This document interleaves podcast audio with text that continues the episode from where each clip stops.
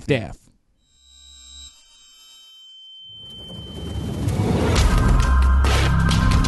Eu sou Gisele Camargo e esse é o Anticast número 458.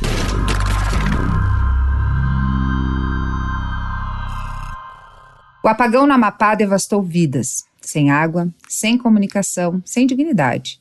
Após 23 dias, a energia foi restabelecida 100%, porém com muita demora. Nosso presidente Jair Bolsonaro veio ao Amapá dias antes ligar geradores termoelétricos. Para quê? Para nada, porque não funcionaram. Fez um show midiático para provar que se preocupa só em aparecer. Eu espero sinceramente que os responsáveis sejam punidos. Esse texto quem escreveu foi a jornalista e social media Aline Kaiser. Ela mora em Macapá e viveu a falta de energia que atingiu 13 das 16 cidades do estado. Esse programa não vai ter editorial, eu vou deixar as palavras da Aline aí para reflexão, mas só quero que a gente pense que essa história do Amapá é um bom exemplo sobre privatização. Que privatizar realmente não significa melhorar, modernizar. As empresas visam o lucro, e tá certo. É isso, para isso que servem empresas. Eu não sou contra empresas. Mas tem alguns setores em que a gente não pode simplesmente olhar para o lucro. E nesse programa, para falar sobre esse assunto tão importante que parece que não tem uma solução tão simples assim, ou pelo menos sei lá o que, que falta, a gente conversa com um engenheiro agrônomo que é formado pela UFPR, é filiado ao PT desde 1990, foi vereador, foi candidato a governador do Paraná, foi eleito deputado federal e foi durante 13 anos diretor-geral da Itaipu Nacional, Jorge Samek. Obrigada, Samek, por aceitar o meu convite, viu? Eu que agradeço. E falo com ela, que é pedagoga, é jornalista e social media, e mora em Macapá, Aline Kaiser. Falei teu sobrenome certo, Aline? Falou sim. Obrigada por participar também. Quero deixar aqui o meu agradecimento ao professor Madeira, que é um querido e me ajudou a encontrar, fazer esse contato, fazer essa ponte. A gente queria conversar com alguém que está vivendo essa realidade. E eu vou começar te pedindo, Aline, para contar um pouco como é que está a situação aí, assim, como é que foi na tua família, é, é, na vida, o que, que você tem visto, assim, na cidade, porque já são 20 e... Desde o dia 3, né? Então, Gisele, desde o dia 3 de novembro, o Amapá está vivendo um caos, né? Já tivemos o primeiro apagão, foi um apagão geral que durou cerca de 24 horas. Após esse primeiro apagão, o que, que aconteceu? A central de eletricidade aqui do Amapá e a Eletronorte conseguiram ligar é, transformadores para que viesse um pouco de energia para alguns bairros. Tipo assim, o bairro onde eu moro tem energia porque fica na mesma, na mesma rede do hospital. E outros bairros também, como tem hospital, tem unidades de saúde, polícia militar, é, serviços essenciais. É, todos esses bairros conseguiram ficar com energia. Os outros bairros, após dias sem uma resposta à população, eles conseguiram um racionamento que vai de três até quatro horas. Porém, esse racionamento não é certo. Tem gente que era para voltar à luz e não voltou. Não obstante, Logo depois do segundo apagão, veio o segundo apagão, que todo mundo ficou sem energia de novo por mais de três horas. E a gente sem explicação. Já vieram um transformador do Jari, que está sendo terminado de montar aqui, para que fique a energia 100% restabelecida, segundo a CEA e a empresa LMTDE Gemini, que dia 26 vai estar 100%. No último sábado, o presidente da República, junto com o senador Davi, estiveram aqui no Amapá para ligar geradores termoelétricos que iriam, pelo menos, é, ligar a energia 100% até o transformador é, geral ser ligado. Porém, isso não ocorreu. Volta todo mundo sem energia e fica todo mundo sem energia de novo, com esse racionamento. Ontem, domingo à tarde, foi um caos no nosso Amapá. O que, que aconteceu?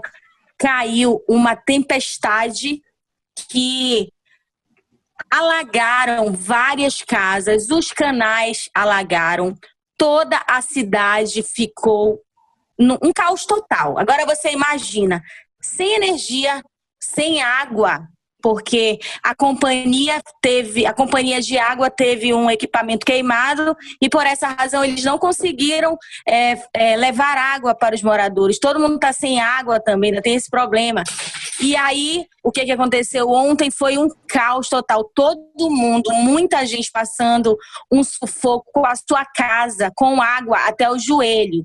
E isso, casas no centro da cidade, casas bem, é, muito bem posicionadas aqui, não só em áreas de ressaca, porque aqui no nosso, na nossa capital tem muita cidade, tem muitas famílias que moram em palafitas. Agora você imagina se quem está no centro está com a casa alagada, imagina quem está lá no, no, na área de ressaca com a casa toda cheia de água, é, animais foram encontrados, cobras dentro dessa casa, baratas entrando. Há vídeos aqui de moradores relatando o que tinha ocorrido, né? Então a última promessa é de chegar a energia no dia 26, porque esse gerador que veio do município de Laranjal do Jari já foi, está sendo é, terminar, estão terminando de montar ele, segundo a LMTE.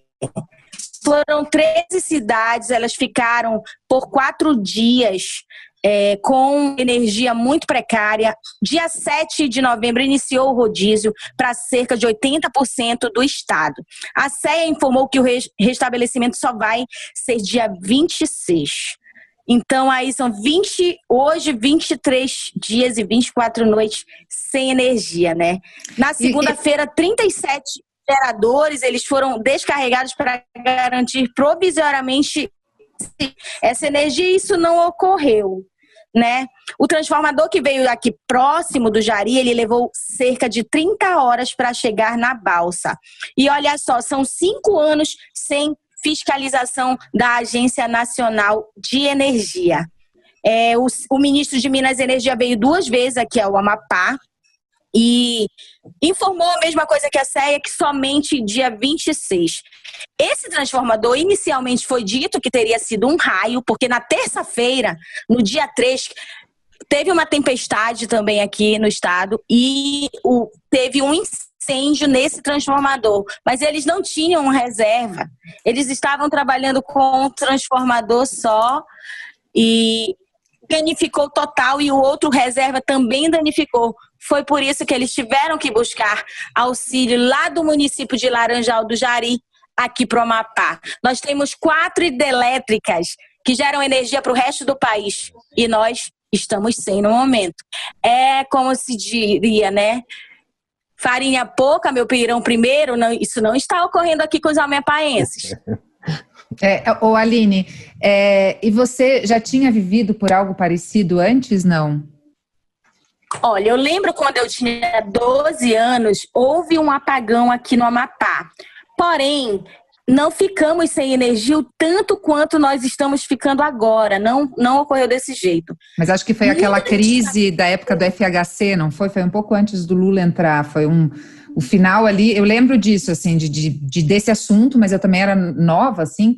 É, e eu lembro de, de, ouvir falar assim que, que foi a crise, chamavam de crise da energia, alguma coisa assim. Isso. Depois o Samek pode falar um pouco mais sobre isso. Mas depois disso nunca mais faltou luz. Sim, desligavam, isso. Não, aqui o problema energético sempre foi problemático, sempre. Falta energia. Temos uma localidade aqui que é Igarapé da Fortaleza. Fica no, na divisa entre Macapá e o segundo maior município, que é Santana. Eles sempre fazem manifestações como aqui, aqui estão ocorrendo. Até a última checagem que eu fiz, foram mais de 160 manifestações por falta de energia. Vários comerciantes perderam seus produtos porque eles não tinham como armazenar. Não havia gelo. Nos primeiros dias nós ficamos ao léu, porque não tinha como fazer gelo, como é que a pessoa ia guardar as coisas? Algumas pessoas doaram, outras perderam, comerciantes perderam vários suprimentos, vários é, alimentos que estavam congelados, as pessoas então nós descobrimos nesse apagão a solidariedade, porque tinha gente que precisava de gelo e ainda tinha gelo por causa do seu freezer. O que, que ela fazia? Ia doar para a pessoa que precisava guardar a sua insulina. Tinha gente que precisava colocar a insulina no gelo e não tinha. Tem gente que está passando fome, várias campanhas de solidariedade estão sendo feitas, inclusive, eu estou num grupo, Mães Solidárias do Amapá, quero deixar aqui um abraço a todas elas que estão ajudando e ao povo amapaense. As a gente vai deixar o link na descrição da inscrição, para quem quiser doar. Tá, ok. Quem tá, quem tá com energia, tá ajudando o próximo, tá levando essa tomada, tá emprestando sua tomada para a pessoa carregar o telefone. Muita gente indo para o supermercado realmente foi um caos que nós vivemos, porque a gente nunca pensou que ia passar por isso. De, de ter a sua casa sem energia, sem água, sem comida. Tem muita gente passando fome, viu, Agora? Uma... Infelizmente. E uma coisa que eu fiquei impressionada, e depois eu queria que o Samek já começasse comentando isso, foi o preço que vocês pagam, o valor que vocês pagam. É aquilo mesmo, assim? Tipo, é, é esse valor absurdo que vocês pagam de energia? Muito caro. Por exemplo, aqui na minha casa, são duas casas acopladas. A casa da minha avó na frente, ela paga em média de mil a mil e duzentos reais por mês. Aqui, onde eu moro aqui atrás da casa dela, minha casa, eu pago cerca de 400, 450 reais por mês. Eu trabalho o dia todo, tenho... Eu, na minha casa, são duas pessoas, eu e a minha filha de sete anos. Eu trabalho o dia todo, a central de ar é ligada só à noite. Na casa da minha avó são quatro pessoas. E, e só de energia a gente chega a pagar os dois juntos quase dois mil reais. E que várias que é tão... pessoas. Pode falar, amor. Eles, eles, eles não informam a gente, porque a nossa taxa é uma das mais caras do Brasil. Sendo que a gente é, distribui energia para o resto do país. Né? Eu estive no dia da eleição no município de Ferreira Gomes é, e não tinha, não tinha energia hidrelétrica. Sabe, você olhando para outro lado do rio e a hidrelétrica lá na frente e faltando energia lá. Então é uma coisa assim, fora do comum, é uma coisa que a gente não pensa, é surreal, porque como é que tem uma energia hidrelétrica de Guaraci Nunes ali e não tem energia no município? É Sim. muito é, é, é surreal isso. É revoltante também, né? Ô, Samek, por que, que a energia deles lá é tão alta, tão, é tão cara? Eles têm energia privatizada. Tem mais algum estado no Brasil em que a energia seja é, privatizada? Tem, tem vários. Bom, primeiro, minha solidariedade à Aline, a todo o povo da Amapá. E, obviamente, que tem um misto de questões nesse aspecto todo. Mas o maior deles, sem dúvida, é de barbeiragem, né? A Amapá é um estado que está na fronteira do Brasil, é um estado que tem 150 mil quilômetros quadrados, para ter uma comparação, o Paraná tem 200 mil quilômetros quadrados. É um estado grande, com 800 mil pessoas, mais ou menos, a população do Amapá. Para ter uma dimensão internacional, a Grécia inteira é menor é, do que o, o Amapá. E essas empresas do extremo norte, quando veio o processo de privatização, na época do FHC, todas essas empresas não conseguiram atrair capital privado por uma razão. Foi o caso do Acre, Rondônia, Roraima, Alagoas, Piauí, porque o número de consumidores e a quantidade de, de consumo de energia, como essas empresas só visam lucro, não eram suficientes e acabaram não sendo privatizadas naquela ocasião. E a partir daí começou um grande problema, e, e, e a Aline é, citou bem, né, é, Amapá todinho, Macapá, tem uma hidrelétrica maior de todas, chama Quaraci Nunes. Quaraci é o nome de uma pessoa importante aí do estado, e essa era uma empresa que tinha duas, duas é, turbinas de na época era 10 megawatts cada uma, então tinha 20 megawatts, e depois foi construído mais uma de 15, então ficou com 35 megawatts de potência nessa que era Coraci Nunes, que abastecia boa parte de Macapá e de outras cidades, e tinha também um conjunto de outras termoelétricas, movidas a óleo diesel, a fuel oil, que abasteciam de forma muito precária todo o estado do Amapá.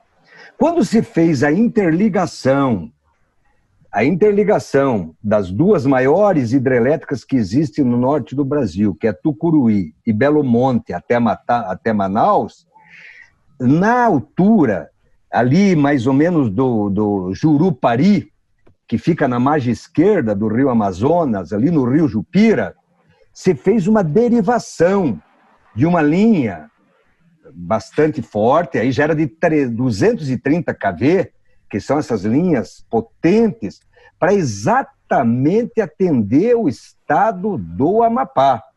E isso deu uma melhorada no sistema, assim, de forma extraordinária.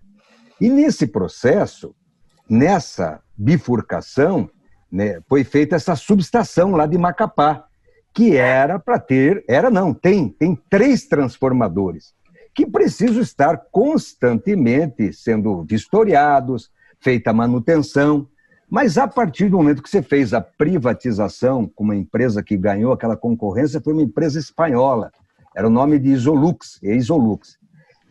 As informações que eu tenho é que quando ocorreu esse processo que ninguém sabe até agora ainda de forma definitiva, se foi através de raio e a outra informação que foi exatamente de uso exacerbado é, de muita utilização e, portanto, houve um superaquecimento dos transformadores, mas dos três, um já estava um ano sem utilização porque estava com problema.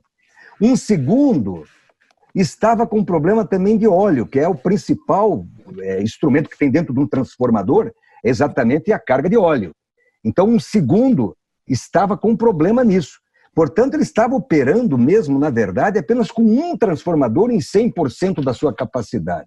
E com isso, deu um superaquecimento, é outra vertente que está colocando, que diz que pode ser que não tenha ocorrido raio. Agora, raio, Gisele, raio, Aline, no Brasil, ocorrem 77 milhões por ano. Nós somos considerados o campeão mundial da descarga elétrica. Todo dia, em linhas de transmissão, estações, ocorrem raios. O que, você tem que fazer? Obviamente, colocar disjuntores de proteção é, para poder atuar e preservar os equipamentos. Você tem que fazer proteção muito mais reforçada. E é o que nós observamos que não ocorreu lá no Amapá. E aí uma série de, de, de, de, de conversas atravessadas. Logo que ocorreu, diz que em uma semana estaria tudo resolvido. Passou uma semana, virou dez dias, não resolveram. Começaram de tentar é, resolver o problema, aí tiveram que chamar, porque quando chega essa hora, vão buscar o quê? As empresas estatais. Aí foram buscar reforço na Eletrobras, na Eletronorte, para poder resolver um problema que rigorosamente deveria estar sendo tratado pela Isolux, que é a empresa que ganhou a concorrência, cobra esse preço de energia e deveria ter uma energia de, de, de, de, de ponta para atender todo o Estado. Então, mais ou menos, basicamente, a explicação é, é, é, isso. Nós temos no Sistema Nacional, e com isso eu encerro essa primeira parte, Gisele, um negócio que chama CDE, Conta de Desenvolvimento Energético. Essa conta tem exatamente a função de minimizar o preço da energia nesses locais mais longínquos, que é o grande desserviço que se faz quando ocorre a privatização. A privatização é muito boa em São Paulo, Rio de Janeiro, Paraná, em que o consumidor está tudo ali, o Estado já está tudo resolvido. Agora você vai para o norte, as distâncias são muito longe.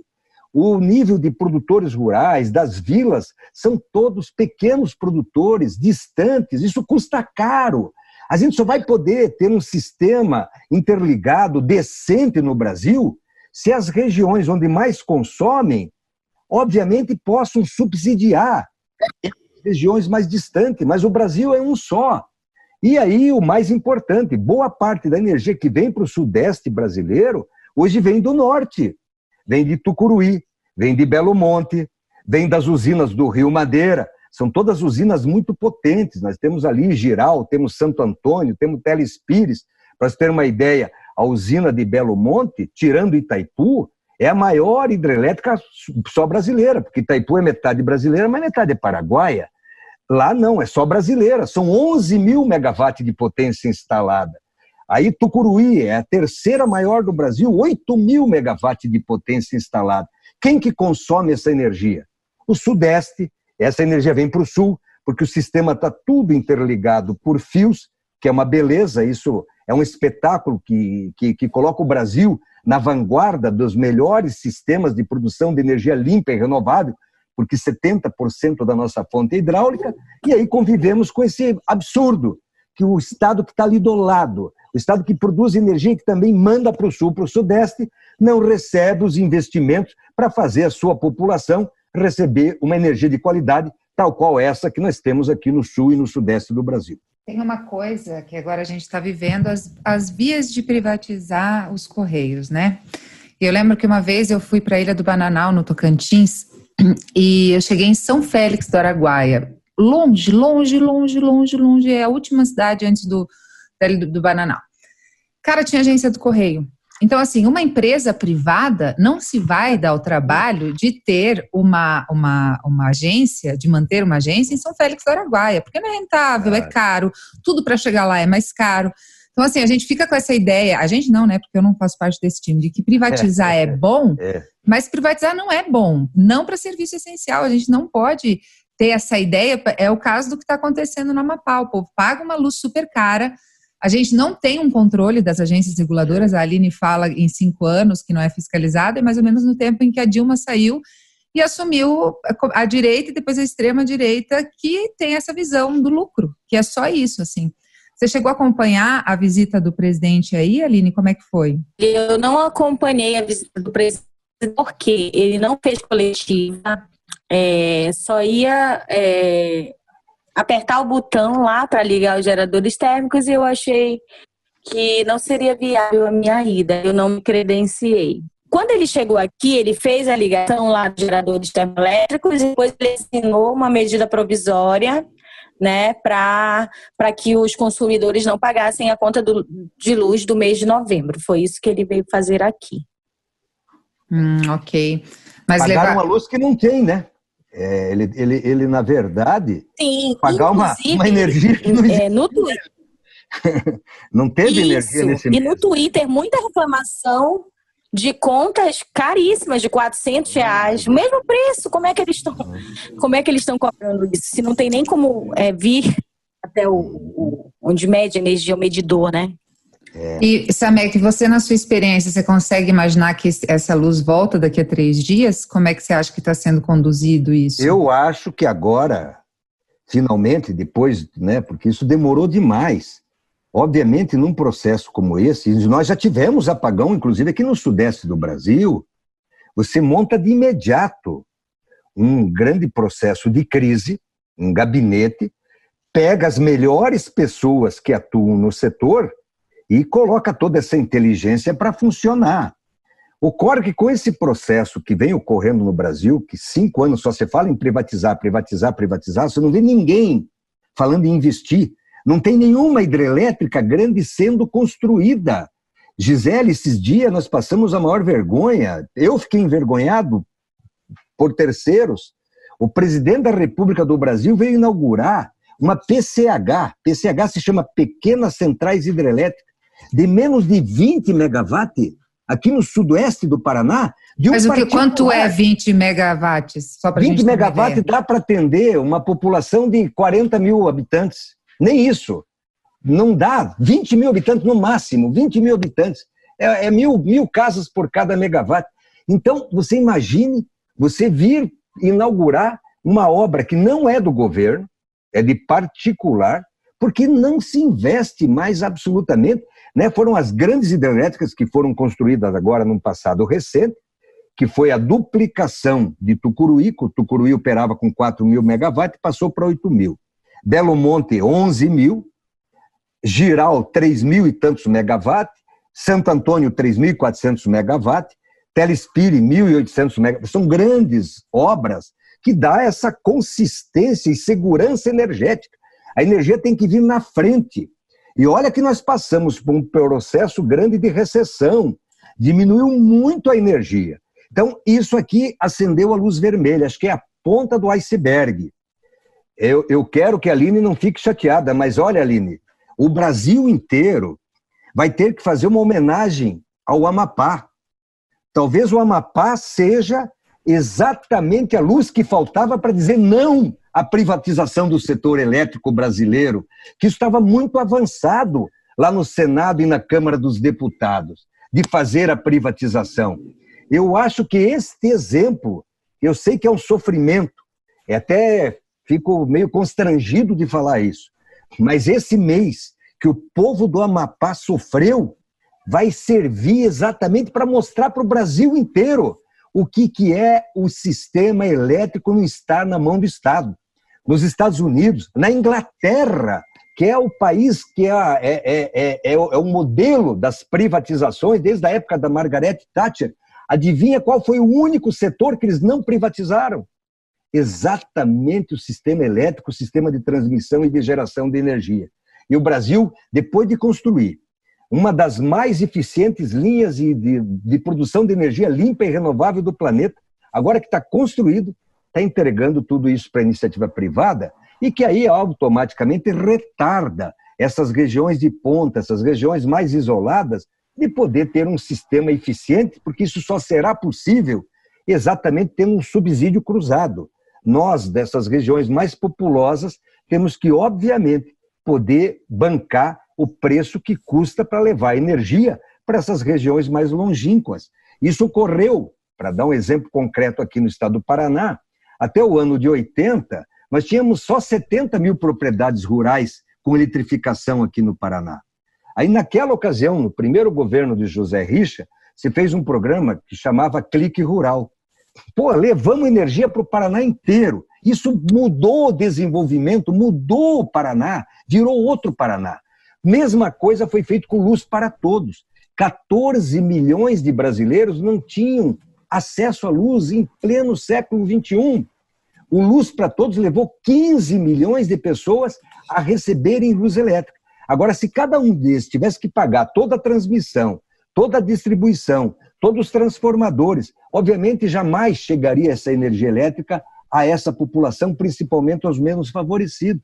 Isso só é possível se você tiver uma visão sistêmica, geral do país. E aí pega os grandes consumidores, as grandes fábricas de automóvel, os grandes shoppings, pagam um pouquinho a mais exatamente para poder dar caixa para poder levar energia para o conjunto do Brasil.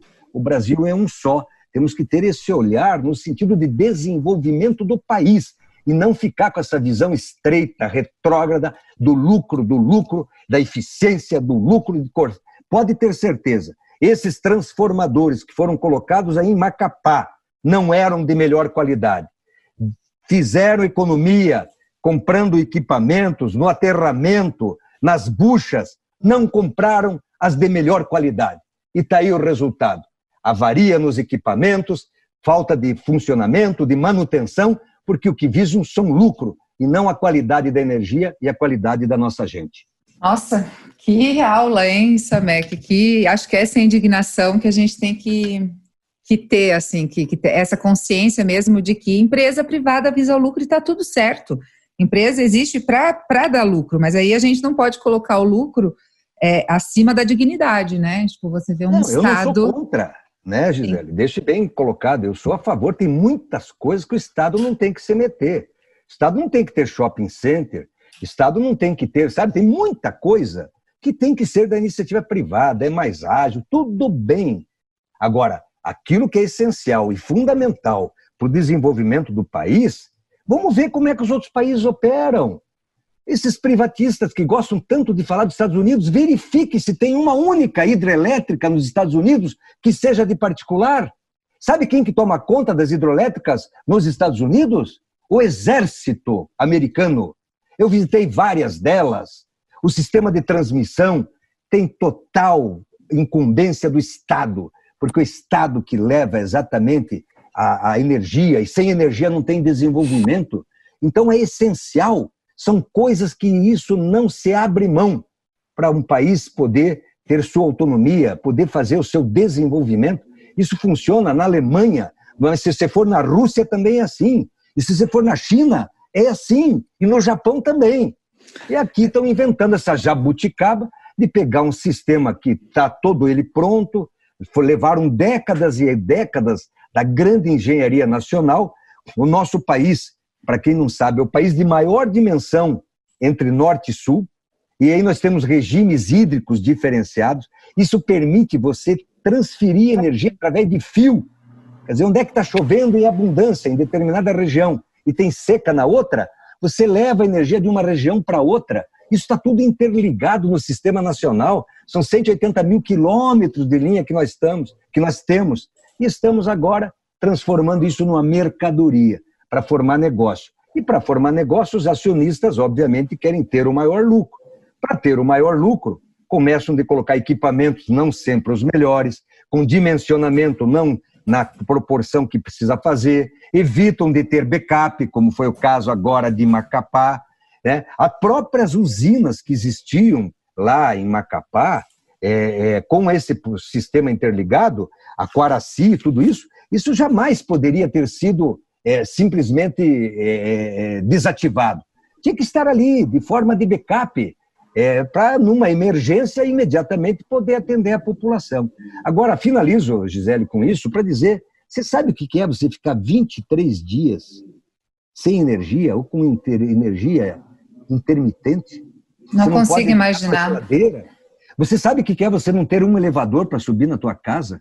Você sabe o que é puxar uma descarga e não ter água para. Porque o sistema de água é bombeado com energia.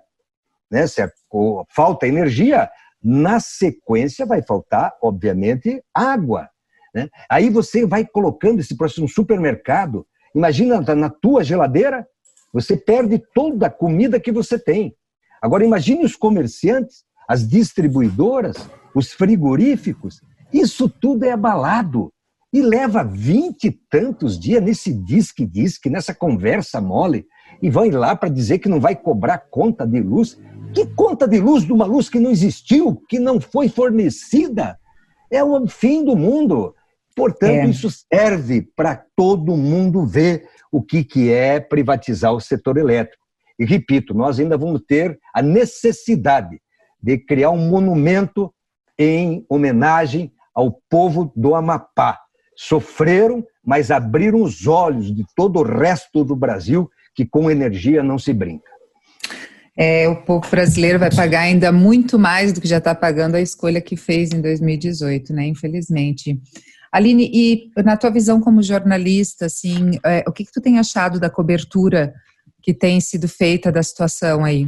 Olha, no início nós encontramos, olha, acabou de voltar a energia após quase uma hora. Dá para ver tá, bem a diferença, a diferença do teu áudio, assim, que agora tu não tá mais no 4G, né? Isso. Acabou de voltar a energia. Então, como jornalista, nos primeiros dias nós tivemos muitas dificuldades, porque a assessoria não dava informação. o Ministério de Minas e Energia falava pouco e a Isolux sumiu, desapareceu. Depois de quase uma semana, nós conseguimos contato com a LMTE Gemini e ela contratou uma assessora aqui de Macapá. As empresas não têm escritório aqui, olha só nem Isolux, nem LMTE, não tem escritório, as pessoas é, moram. Será que acabou a luz de novo? Mas alô, veja o que ela está falando, Gisele, que, que, que, que, coisa grave.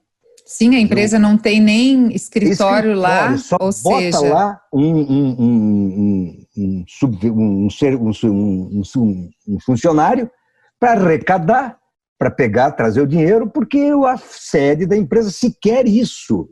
Né? Você veja, tentaram fazer isso com a Copel aqui no Paraná, Sim. fizeram com várias outras empresas do Estado, que graças a Deus conseguimos resistir aqui, em Minas Gerais resistiu com a CEMIG, e isso é uma segurança, porque você tem uma coisa que, claro que volta e meia temos problema, mas que funciona aqui no nosso Estado é exatamente a, a Copel, é uma empresa que todo paranaense tem orgulho. Agora, isso custou gerações e gerações de técnicos que se dedicaram, deram sua vida para construir isso aí.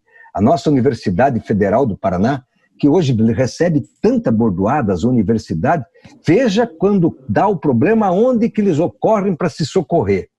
Veio a pandemia. É onde é que está sendo feita a, a, as vacinas? Tem alguma universidade particular? Você ouviu falar de alguma faculdade particular? Eu só ouço falar do Butantan, ouço falar lá do, do, do no Rio de Janeiro, enfim, do, dos órgãos federais, onde se tem a academia, a universidade, trabalhando na descoberta, na pesquisa desse processo como um todo. O setor elétrico é a mesma coisa. Quer dizer, tem que ter obrigação do Estado de colocar, olhar. Gente, ainda, ainda, tem um outro problema aqui, né? Porque nós estamos na segunda onda de Covid. Uhum.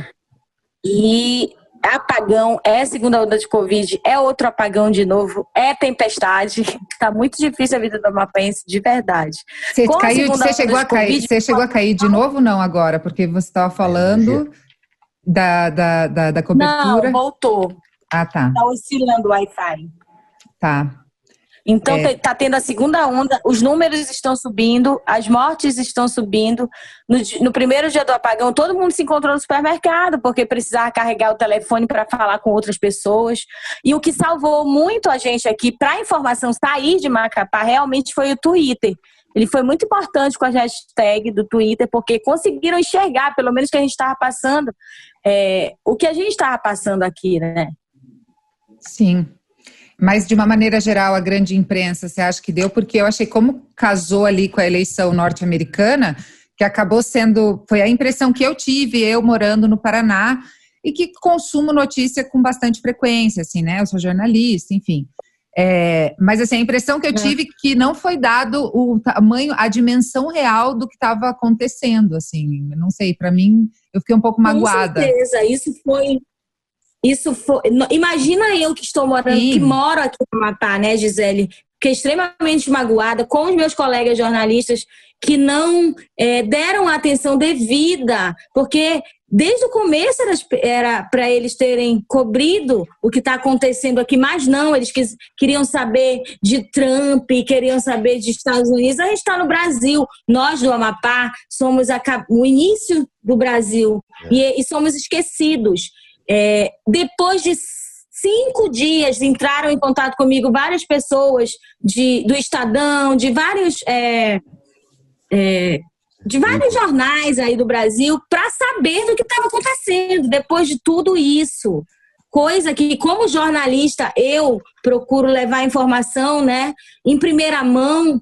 Eles não, eles não querem, não deram a devida atenção para a gente. Acho que foi uma das razões de ninguém estar tá nem aí, porque não era ele que estava sem energia, não eram eles que estavam sem água, sem água até para beber. Tinha a gente estava tomando, pegando água da to, do, do que estava guardada, porque não tinha água para vender. E outra, aumentou tudo, aumentou a água mineral, aumentou, os, teve, teve água mineral que estava custando 50 reais.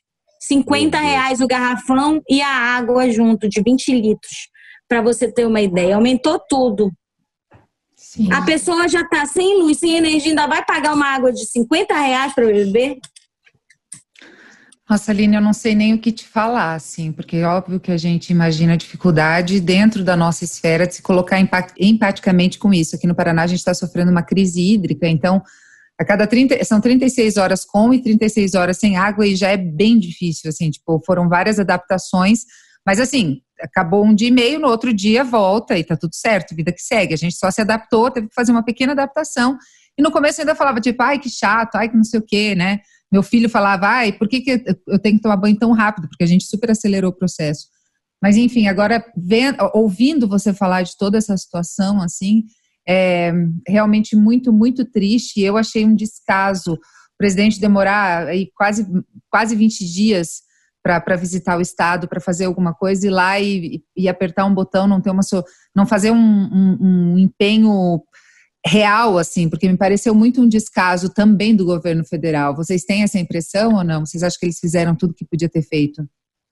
Com certeza, porque a partir do momento que o Ministério das Minas e Energia começou a divulgar que a, a Isolux, que é a empresa responsável, não, fa, é, não fazia uma manutenção nesse transformador há cinco anos, então a gente começou a ver o que, qual o problema que de fato estava acontecendo. Nós fomos esquecidos aqui.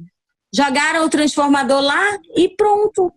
E aconteceu tudo o que aconteceu, e agora vieram descobrir é, que, que um, um mecanismo lá, né, tocou, é, derreteu. E aí ocorreu tudo isso. Mais de 700, 700 mil pessoas passando pelo apagão.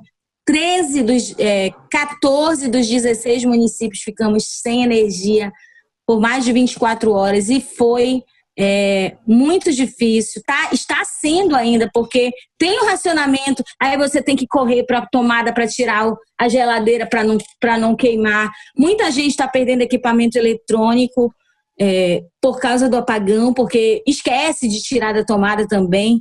Então, está sendo um caos. E agora o, o, o, a população, muitos reclamam já, e, e colocam a culpa no governo federal.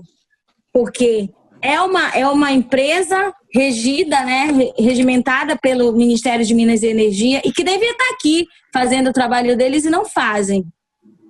Logo no início, a CEA e a Eletronorte foram muito, muito atacadas, tanto nas redes sociais. A gente, é, na reportagem na rua que ouvia que ah, a culpa é da CEA, a culpa é da Eletronorte, a culpa é da CEA, como sempre foi, como todas as vezes que faltou. E não é, aqui falta muita energia, muita mesmo. Tem locais que a pessoa até no, no interior do estado, por exemplo, numa comunidade que eu passei, é, lá da, da, Pedra Preta, falaram assim, Aline, já estou até acostumado, então nem estou sentindo falta do, no, desse apagão, porque falta tanta energia aqui. Então são essas coisas. O nosso estado é esquecido mesmo pelos governantes e estamos aqui sem com uma esperança do dia 26 retornar essa energia 100% para todos nós. Sim. Samek, como é que é feito esse trabalho de fiscalização? Porque né, uma coisa é privatizada, mas tem que ter um controle. E eu lembro, acho que a primeira grande é, privatização que eu lembro é a questão da telefonia. Eu lembro que era super é. caro, não, mas vai melhorar, vai não sei o quê. O Brasil tem uma das piores, um dos piores serviços de telefonia. As empresas de telefonia privadas são as recordistas em, em, reclamação nos órgãos do consumidor. Eu trabalhei com a Bruna lá, né, com o Procon. Uhum. É, é, e, e, você vê que e é, e é, uma das mais caras, assim. Então a gente precisa que pelo menos haja uma fiscalização. Como é que é feita Sem essa dúvida. fiscalização? Olha, a ANEL, que é a Agência Nacional de Energia Elétrica, apesar de ser uma das melhores agências reguladoras do setor de infraestrutura, é uma das melhores, mas ela não chega nem perto da sua homóloga americana, lá se chama FERC. Então, a ANEL ela é subfinanciada, não tem capacidade para fazer verificação de campo na quantidade necessária, que é o caso que a Aline acaba de falar. Quatro, cinco anos sem estar fazendo uma vistoria mais de perto é o fim da picado. E, além disso, ela deveria focar só na fiscalização e na normatização. Mas, ultimamente, ela tem tomado decisões de política energética que deveriam ser apenas do governo federal. E aí ela foi, em parte, capturada pelo setor para as grandes elétricas, pelos consumidores intensivos. E agora, mais recentemente, de um ano, de um ano e meio para cá, pelos bancos. Os bancos estão engendrando o subprime brasileiro ao forçarem a barra para a, a adoção de derivativos elétricos aqui no Brasil. Então, a ANEL é, acaba sendo, apesar de, repito, ser uma das melhores agências, está muito longe de cumprir aquilo que a lei determina. E, obviamente, hoje no Brasil só tem um estado que não está integrado ao setor elétrico nacional, que é a Roraima. Amapá já está há seis, cinco, seis anos que está interligado ao sistema elétrico nacional. Agora demonstrou que estava faltando backup, jamais poderia ter um transformador há mais de um ano lá sem estar tá funcionando. Isso é uma falha terrível. E, obviamente, que as multas nesse aspecto, do ponto de vista da legislação, é muito forte. E o que me dá, me deixa profundamente triste, Gisele, é que aqui no sul e no sudeste a, a ANEL opera muito mais forte. Ela, ela, ela tem, os fiscais fiscalizam, vêm, cobram relatórios. Nossa, era constantemente é, feito verificações. No período que eu estava à frente da Itaipu, não tinha mês que a ANEL não estava vendo tudo, o sistema hidráulico, como é que estava o funcionamento, as transmissões, as subestações, como é que estavam os transformadores, porque é todo um planejamento que é executado com muito tempo para poder exatamente dar a segurança do setor elétrico. E as informações que eu tenho é exatamente essas, desde quando fui visitar Amapá, quando fui visitar a construção de, de, da usina de Belo Monte, é que lá no norte a fiscalização não tem a mesma rigidez que ocorre aqui no sul, sudeste, no centro-oeste do Brasil. E não poderia ser assim. Acho que o mesmo rigor tem que ser colocado no Brasil inteiro. O sistema elétrico tem que funcionar pianinho no Brasil inteiro. Agora, uma boa notícia é mais para a Aline. Ontem eu conversei profundamente com uma pessoa muito é, conhecedora de todo o sistema elétrico aí do Norte, foi presidente das principais empresas. Ele está agora afastado, aposentado, mas acompanha tudo isso. E ele falou que, finalmente, desde a semana passada, foram buscar as pessoas que realmente entendem do assunto, fizeram uma força-tarefa e parece que agora, dentro de mais três dias, vão restabelecer o pleno funcionamento de todo o sistema aí no Amapá.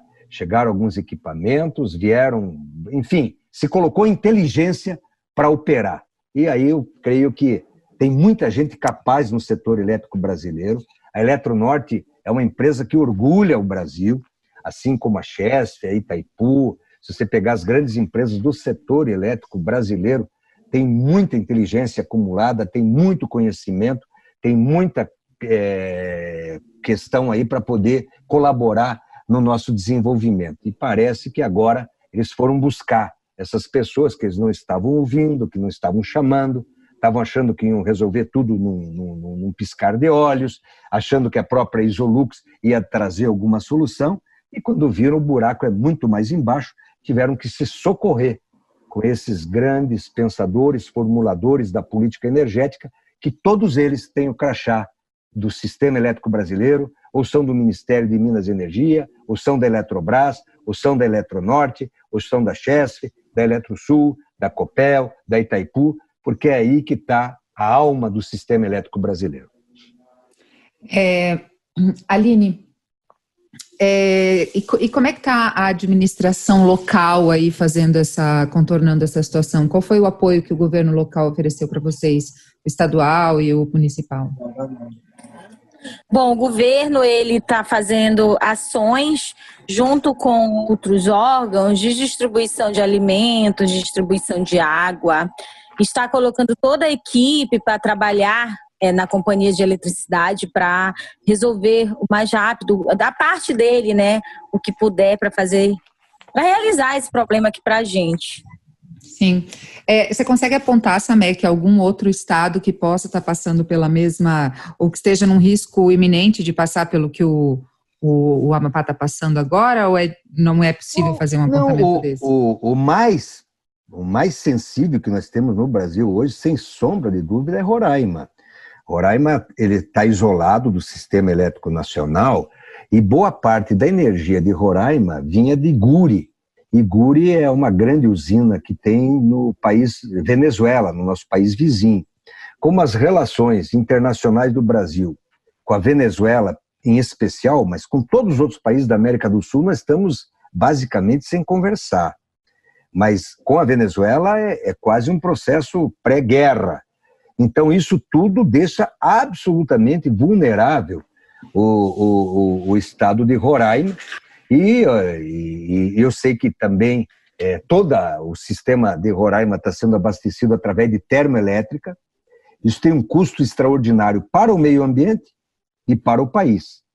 A conta de desenvolvimento energético tem bancado todo esse. Veja o que, que é você levar petróleo, levar óleo diesel, levar fuel oil, tem que ter barcaça, enfim, além de agredir a camada de ozônio, você também ainda por cima acaba tendo uma energia muito cara e que já deveria estar no sistema interligado nacional. Isso tudo estava muito bem planejado, já era para ter ocorrido há quatro anos, três anos atrás, era para estar tudo isso interligado. É, Amapá vai ter que ter um backup, essa demonstração ficou clara agora que jamais pode ter transformadores não operando. Há mais de ano está avariado e não foi feita a revisão, não foi feita a recuperação. Quer dizer, você atuar sem backup, imagine um hospital operar sem ter um gerador. Aqui, vamos pegar no nosso caso, quer dizer, são coisas mínimas que tem que ter backup para esses momentos que podem ocorrer. E nós não estamos livres de ter uma descarga elétrica, de ter um grande ventania, um vendaval, uma torre cair. Mas tem que ser recuperado isso em questão de horas, no máximo 24 horas. É inadmissível a gente conviver nos dias de hoje com 21 dias e com mais 3, 4 que estão faltando, vai para quase um mês para fazer a recuperação energética de um estado tão importante como o Amapá. Bruna, é, Bruna, desculpa. Ali, é, a Bruna é a filha do Samek, que é minha amiga. É, Aline, é, a gente vai, já vai dar quase uma hora de programa. Queria que você falasse, minha filha. Pode falar, pode xingar quem você quiser. Pode, esse espaço é todo seu. Nossos ouvintes do Anticast estão bem, estão bem apoiando, assim, bem sensíveis à questão do Amapá. Então, gente, eu quero aqui agradecer pela participação e dizer que está sendo muito difícil para a gente, para o amapaense, ver tudo que está passando. Eu acho que esse ano é um ano que a gente sofreu muito não só por causa da pandemia, mas por tudo isso que está ocorrendo agora. Quando você visita alguém que essa pessoa não tem o que comer, você fica com o coração apertado, você podendo ajudar, umas pessoas você não pode. Tem gente que está com criança que não tem o que é, dar de comer, tem gente que está sem, sem energia, tem gente com criança que é tetraplégico e não tem energia. Tá, você viver sem energia é uma coisa, você acende uma lâmpada de emergência, você acende uma vela, mas sem água, você não tem água para lavar seu alimento, você não tem água para jogar no banheiro, você não tem água para fazer muita coisa. Então, digo uma coisa para vocês: esse apagão veio para mostrar que nós somos guerreiros, porque aguentar tudo que a gente está passando e dizer que presidente Jair Bolsonaro, você veio aqui, prometeu 100% de energia. Verdade, aumentou um pouquinho, mas não, muita gente ficou ainda sem energia. O racionamento continua. Até o dia 26 a gente vai estar tá nisso. Passar quatro horas com energia, passa mais quatro horas sem, aí volta, e vai, e volta, e vai, e volta. De noite tem gente que dorme é, no escuro que nem dorme, é tanto carapanã que a pessoa não, não tem mais tanto, nem repelente para se passar. Então tá sendo muito difícil. Espero que isso logo se resolva. E outra, comprem o transformador bom, fabriquem, eu não sei de onde vem, se é de fora do país, mas comprem uma coisa que preste pra gente, porque nós estamos aqui, nós somos brasileiros, nós somos amapaenses, a gente gera energia, mas a gente quer também, não dá pra gente passar por outra, outro apagão de novo em pleno 2020 sabe? São quatro hidrelétricas e a gente não tem energia, a gente não tem é, dignidade, a gente não tem é, vontade, assim, porque falta tudo, falta energia, falta água, falta limpeza, falta muita coisa. Então, por favor, responsáveis, Ministério de Minas e Energia, a ANEL, a Isolux, a LMTE, façam o seu trabalho e façam um trabalho digno para o povo, para todo mundo, seja rico, seja pobre. Faça seu trabalho, que se fizer direitinho não acontece mais isso. É isso que eu queria dizer, Gisele. Eu quero dizer, senhor presidente Jair Bolsonaro, o senhor é um safado, um fanfarrão, o senhor não tem, não tem eh, capacidade, que vamos supor que ele está ouvindo assim, né? O senhor não tem envergadura, o senhor não tem para estar tá no posto que o senhor está. O senhor é um abobado, idiota, enfim, é isso. Samek, suas considerações finais. Olha, Gisele, eu, eu, eu quero de novo deixar meu melhor abraço ah, para a Aline e, através dela, abraçar esse brilhoso e, como ela falou, guerreiro povo do Amapá. Eu, por 14 anos e 4 meses, eu dirigi a maior empresa produtora de energia é, limpa e renovada do planeta, que é Itaipu.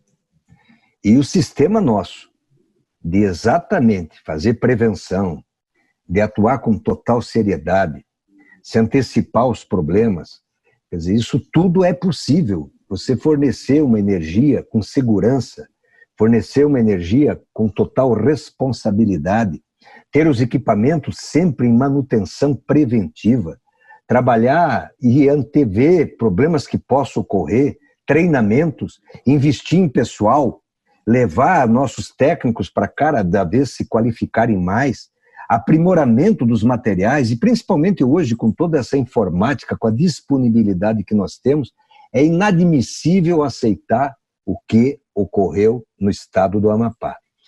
E aí encerro. Isso abre o olho para o que quer dizer o processo de privatização. Não quero aqui ser um estatista de, do ponto de vista de que ah, é, é, o que é estatal é bom, o que é privado só que, é, não presta, ao contrário, que tentam dizer os privativistas, que sempre dizem que o que é do Estado não presta e o que é privado é bom. Está aí uma prova inconteste de quando se coloca o lucro em primeiro lugar, quando se pega estruturas que são extraordinariamente necessárias para prover o desenvolvimento, são estratégicas, são coisas que países do mundo abrem mão no sentido de poder dar garantia de fornecimento permanente, de forma eficiente e eficaz, e nós já temos tecnologia, temos gente, temos conhecimento, temos universidade, temos o sistema elétrico mesmo, tem a sua Embrapa do setor elétrico, que é uma beleza, o CEPEL. Temos tudo. O que falta exatamente é vergonha na cara de quem está nos dirigindo, no sentido de botar isso para operar em favor dos brasileiros. E aí termino agradecendo ao povo do Amapá. Eu tenho certeza absoluta que esse 30 dias que vocês estão sofrendo, esses 30 dias, de, imagino o que, que foi a tragédia que, que, que, que acabou acontecendo no Estado, isso vocês não têm noção como é que mudou o processo do Congresso Nacional, das pessoas que atuam no setor, várias pessoas com quem eu conversava que já estavam completamente achando que o discurso da privatização, que é isso mesmo que tinha que fazer, acabar com a Eletrobras, vender a Eletrobras, não precisa, o que tinha que fazer já fez, etc, etc. Todos estão revendo a posição. É a ponta do iceberg. Esse mesmo descuido que ocorreu com relação à fiscalização na subestação de Laranjal, aí em, em Macapá, é, deve estar ocorrendo a nível nacional. Tenho certeza que isso vai fazer com que criem-se comissões de acompanhamento no Congresso Nacional, que crie-se essa condição também na Câmara dos Deputados. Ainda tem uma questão a mais, que é exatamente o Estado sede do atual presidente do Senado da República. Olha o cartão de visita que o senador Alcolumbre vai ter que carregar no seu estado, mostrar e demonstrar. E ele que é da base de apoio do presidente da República. Mas ele agora está mais preocupado em arranjar um jeito de se reeleger para o Senado, que não é permitido, é. do que com a situação do povo, infelizmente. Mas tudo isso foi uma conspiração lá do, do uma conspiração do céu para mostrar que eles estavam tudo achando que estavam tá tudo caminhando, empurrando e fazendo o que queriam. E de repente, eu acho que isso aí, viu, Gisele? Deu uma chacoalhada. E esse sistema da, da, da, privatização da Eletrobras era o primeiro que estava em curso na pauta para iniciar o próximo ano com o sistema de privatizar o Correio e, e na lista, a segunda da lista é, é, é Eletrobras. Aliás, onde é que anda o presidente da Eletrobras? Não foi a Amapá, não esteve em Macapá, não deu uma entrevista, e ele é o cara que estava toda hora em live em tal da privatização, que isso ia redundar numa economia, não sei de quantos milhões, que pá, pá, pá, que a privatização ia ser a solução para todos os negócios do Brasil. Simplesmente escafedeu, sumiu, desapareceu. Deve estar embaixo da coberta, porque aí apareceu exatamente o que foi a irresponsabilidade de tirar uma sessão essencial uma questão que nenhum Estado sério e responsável abre mão, que é exatamente do seu setor elétrico. É isso aí. Obrigada pela presença, Aline, Samek. Muito obrigada mesmo. Quero agradecer a Bruna também, que deu uma força aí para o paizão em termos tecnológicos, né? É verdade. É, muito obrigada. Mandar o meu abraço solidário mesmo, assim, para toda a população do Amapá. Cara, não consigo imaginar o que vocês estão passando, mas a gente quis usar esse espaço para viabilizar, dar voz e falar sobre esse assunto. E também vou deixar no link é, a campanha que, uma das muitas campanhas que surgiram e que a Aline está participando. Gente, muito obrigada pela audiência. Entre em contato pelo Twitter, quem quiser comentar, mandar sugestão, e a gente sempre está por lá, tá bom? Um beijo para todos. Obrigada, gente. Valeu. Obrigada.